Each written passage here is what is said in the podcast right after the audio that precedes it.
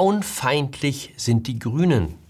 Bürger bringt das Geld in Sicherheit vor Rot-Rot-Grün und Annalena Baerbock und das Münchhausen-Syndrom.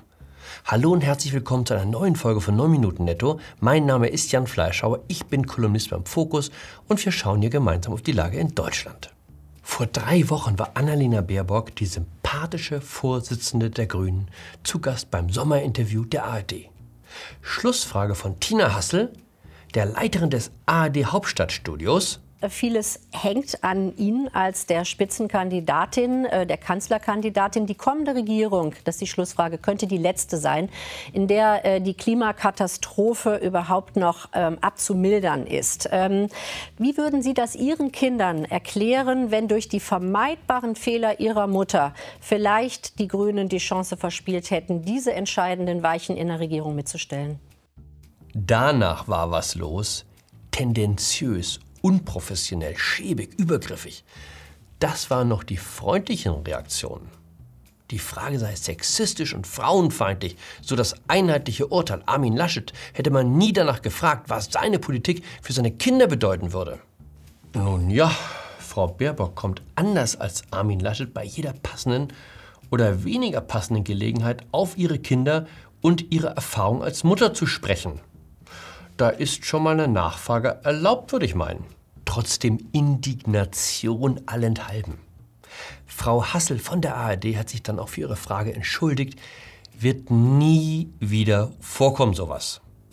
Das ist ein Ausschnitt aus einem Werbespot der Grünen aus Berlin. Wir sehen darin Bettina Jarasch, die grüne Spitzenkandidatin für das Amt des Bürgermeisters, und was sie von ihrer Konkurrentin, der SPD-Kandidatin Franziska Giffey, unterscheidet.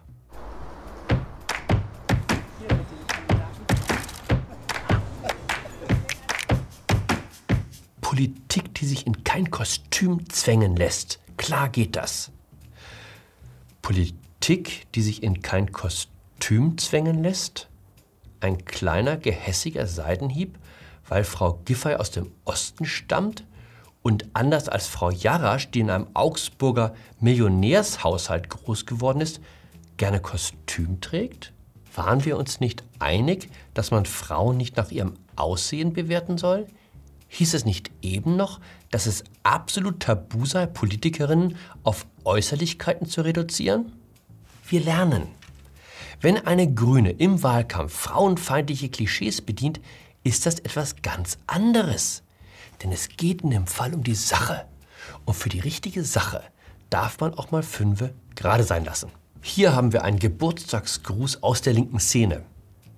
Das Geburtstagskind ist die Antirassismus-Aktivistin Jasmina Kuhnke, unter Anhängern auch bekannt als Quattromilf. Der Gratulant, ein sehr eifriger Vertreter der linken Sache, hat sich etwas Besonderes ausgedacht, um ihr eine Freude zu machen. Eine Dartscheibe mit dem Gesicht einer Journalistin, mit der Frau Kuhnke seit längerem im Clinch liegt. Das Gesicht einer Frau als Zielscheibe, damit man ihr zur Wutabfuhr Auge, Mund und Nase durchlöchern kann, was man sich im aufgeklärten Teil Deutschlands halt so zum Geburtstag wünscht. Sie denken, das ist Doppelmoral? Dann verstehen Sie nichts von der linken Sache. An Moral kann es nie genug geben. Doppelt hält besser. Fürchten Sie sich vor Rot-Rot-Grün? Müssen Sie nicht. Überall kann man doch lesen, dass es nie dazu kommen werde. Das sei ein Schreckgespenst aus der Mottenkiste. Der verzweifelte Versuch der CDU, den Absturz aufzuhalten, indem man dem Wähler Angst mache. Im Netz kursieren jetzt Bildchen, die Olaf Scholz an Bord eines eleganten Motorboots im Golf von Venedig zeigen. Sieht so ein Linksradikaler aus? Hm, hm, hm. Dieser Kollege ließ sich zu dem Versprechen hinreißen, dass er eine Zeitungsseite aufessen werde, wenn es doch zu Rot-Rot-Grün komme. Ich bin von Natur aus ein skeptischer Mensch. Je mehr ich lese, dass ich mich vor etwas fürchte, was ich mir nur einbilde, das aber ganz und gar ungefährlich sei, desto misstrauischer werde ich. Nennen Sie mich old-fashioned. Für mich macht es einen gewaltigen Unterschied, ob neben Olaf Scholz und Annalena Baerbock auch Gregor Gysi am Kabinettstisch sitzt oder Christian Lindner. Die Linkspartei ist nicht der nette Mann aus Thüringen, der morgens mit seinem Hund Gassi geht und auf dem Schreibtisch die Bibel liegen hat. Den stellen sie immer ins Schaufenster, wenn sie die Welt von ihrer Harmlosigkeit überzeugen wollen. Die Linkspartei, das sind neben Altkadern und DDR-Nostalgikern die Versprengten diverser Weltrevolutionen, die bis heute davon träumen, das System aus den Angeln zu heben. Es ist eine Partei, in der man sitzen bleibt, wenn der israelische Staatspräsident im Bundestag spricht, weil man findet, dass sich die Juden ohnehin seit längerem wieder zu mopsig machen. Eine Partei, in der man der Meinung ist, dass jeder, der an der Mauer erschossen wurde, im Grunde selbst schuld ist, da er ja nicht über die Mauer hätte flüchten müssen.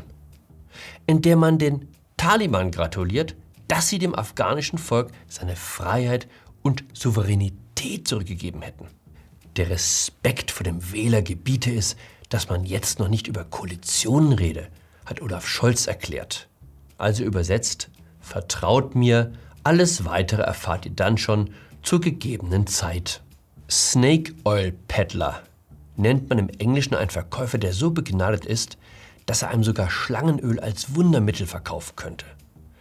Der Respekt vor meinen Kunden verbietet es mir, darüber zu reden, woraus die Medizin besteht, die ich ihnen verabreiche.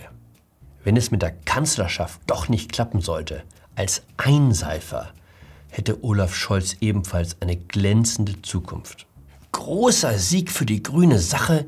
Die Kanzlerkandidatin hat einen Interviewwunsch der Bild am Sonntag ausgeschlagen. Das ist die Seite, auf der das Interview hätte stehen sollen. Leer. Große Erleichterung in der Szene, nicht mit Springer geredet. Meine Heldin, schrieb der Blogger Mario Sixtus. Auch Markus Lanz kann machen, was er will, er bekommt kein Gespräch mit Annalena Baerbock. Ich dachte, die Zeiten, als es Boykottaufrufe gegen Lanz gab, seien vorbei. Inzwischen gilt er doch als Deutschlands schönste Grillzange. Aber vielleicht ist ja genau das das Problem.